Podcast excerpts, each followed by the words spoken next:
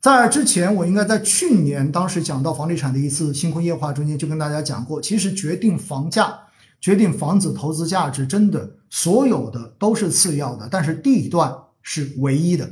如果你的这个地方好，如果你是处在核心城市、一线城市，并且还是核心地段的话，我告诉你，这种资源叫做不可复制资源，是稀缺资源。所以在这样的情况之下，你会发现，其实房价所体现的是这一个。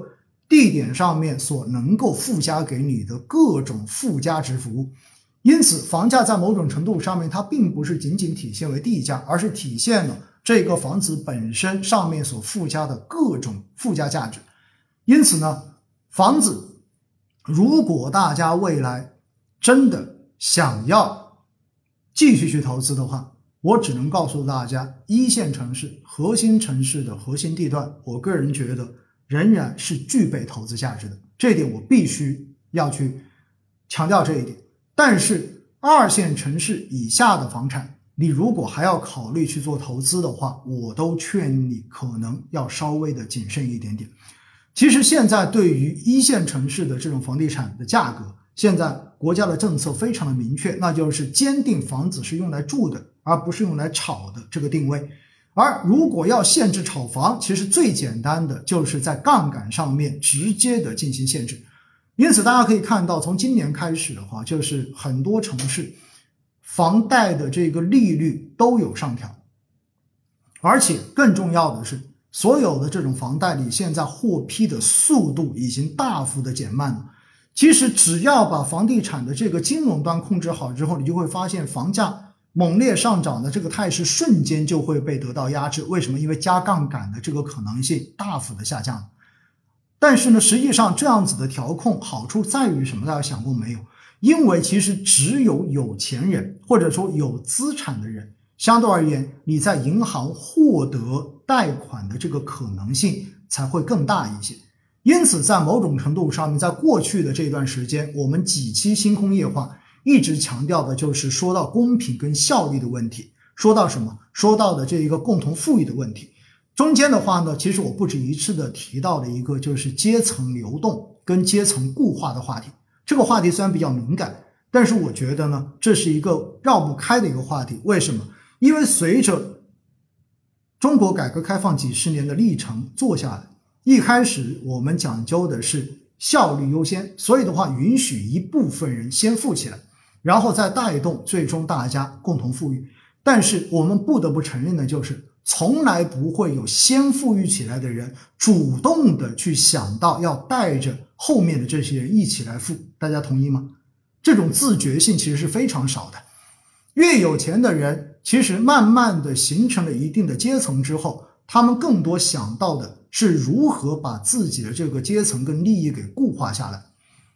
所以。慢慢的，随着这几十年快速的发展，到最后的结果，你会发现阶层的固化会变得越来越明显，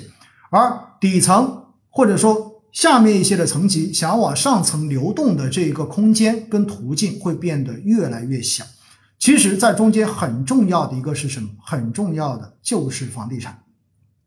在过往呢，我经常开玩笑说，哈，大家毕业之后，也许如果你是内地毕业的。你没有到北上广深杭这几个城市，没有到这些地方来工作来打工，你仍然留在内地，那么你就会发现，过了十年、二十年之后，也许你跟到这些地方来工作的同学已经拉开了阶层上面的差距。原因很简单，因为他们到了当地之后买了房，而房价在过去的这些年涨幅远远超过你在内地三四线城市房价的涨幅，所以你们的资产猛然之间可能就是几千万级别的这种差距。而回过头来，如果你确实也到了这样的城市，但是因为你一开始没打算买房，你一开始觉得我要过得更加潇洒一些，我要过更加自在的生活，没有去考虑背房贷，没有去变成房奴，结果到最后你发现你跟你的同学也因为一套房而被拉开了阶层。而更重要的是什么？更重要的是，因为有了一套房做基础之后，以后随着每一次房价的上涨，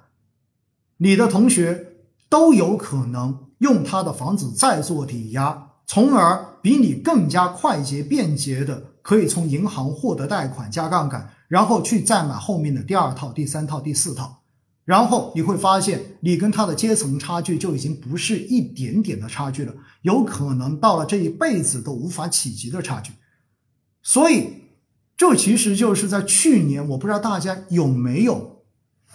在去年四月底的时候，当时听我的前三期，应该是当时在第二期，我在村里面做的威尼斯星空夜话的那次直播，我当时的话就说，深圳的经营贷违规流入房地产，我说当时这是祸国殃民的这种做法。而且更重要的是，我应该是四月二十一号还是二十七号的那一期。而且重要的是，当时我觉得特别搞笑的就是，深圳银监局，然后的话呢，直接银保监局直接发文要求深圳市内的各家银行自查有没有经营贷违规流入房地产市场。居然经过了几个小时的自查之后，反馈上去的是没有一笔都没有。我记得很清楚，当时我在那一期的时候，我真的是我叫做把我都气笑了，你知道吗？没有，我居然说没有，结果呢？结果是最近的这几个月反馈出来说，深圳有几百亿的经营贷违规流入了房地产市场，而且的话还说到了深圳的这一个深房里事件，然后代持房产各种各种，所以到最后你会发现。最明显的一个情况是什么？你会发现，越是有钱的人，越是有资产的人，越是有房的人，其实在整个流动性变得宽松的时候，而且明明这些流动性不应该进入房地产的时候，你会发现有银行、有金融机构会主动求着他们把钱放给他们，然后他们再把这些钱的话，直接再去买房子，再去投入房地产。在这样的过程中间，你就发现阶层被拉得越来越大，有钱的人变得越来越有钱，而阶层之间的这种差距变得越来越明显。那么这样的事情长久下去之后，形成的结果就是整个社会的矛盾会变得越来越大。而大家要知道一点，对于我国来说，最重要的，这是我国的政体决定的，最重要的就是稳定要压倒一切。所以在这样的情况之下，大家想想看看，如果不去控制房价，未来会发生什么样的事情？当这些人手中握有十几、二十几套房，普通人看上去身家都已经过亿的情况之下，那么稍有风吹草动，对于他们来讲，可能最值得去选择的事情就是如何把自己的资产转移到外面去。所以这其实也是过去的这些年，应该说是四五年前。整个国内看得最清楚的，有钱人都在卖房子，卖房子干嘛？把资金换成美元，然后的话通过各种渠道，比如说去到香港买保险，比如说去到海外，去到加拿大，去到澳大利亚，去到美国去买房子，也包括去到海外去买各种各样的资产。其实这就是很典型的这种做法。因此，在这样的情况之下，为什么房地产一定要被控制？就在于这里。为什么？因为如果房价一直持续的有这种大的上涨预期，背后所形成的这种金融方面的这一种漏洞，也包括金融的这种杠杆的风险会变得越来越大，也就意味着银行可能很多的钱最后都被带到了房地产市场里面，这是一块儿。而第二块，大家在过去的这些年，你有没有发现，曾经你在银行买信托产品收益是相当好的？曾经银行里买个信托，动不动都是八个点以上的年化收益，有些甚至去到十几个点的年化收益。大家告诉我，在过去的这些年中间，到底有什么行业可以贡献年化超过百分之十的收益？我告诉大家，只有一个，那就是什么？那就是房地产。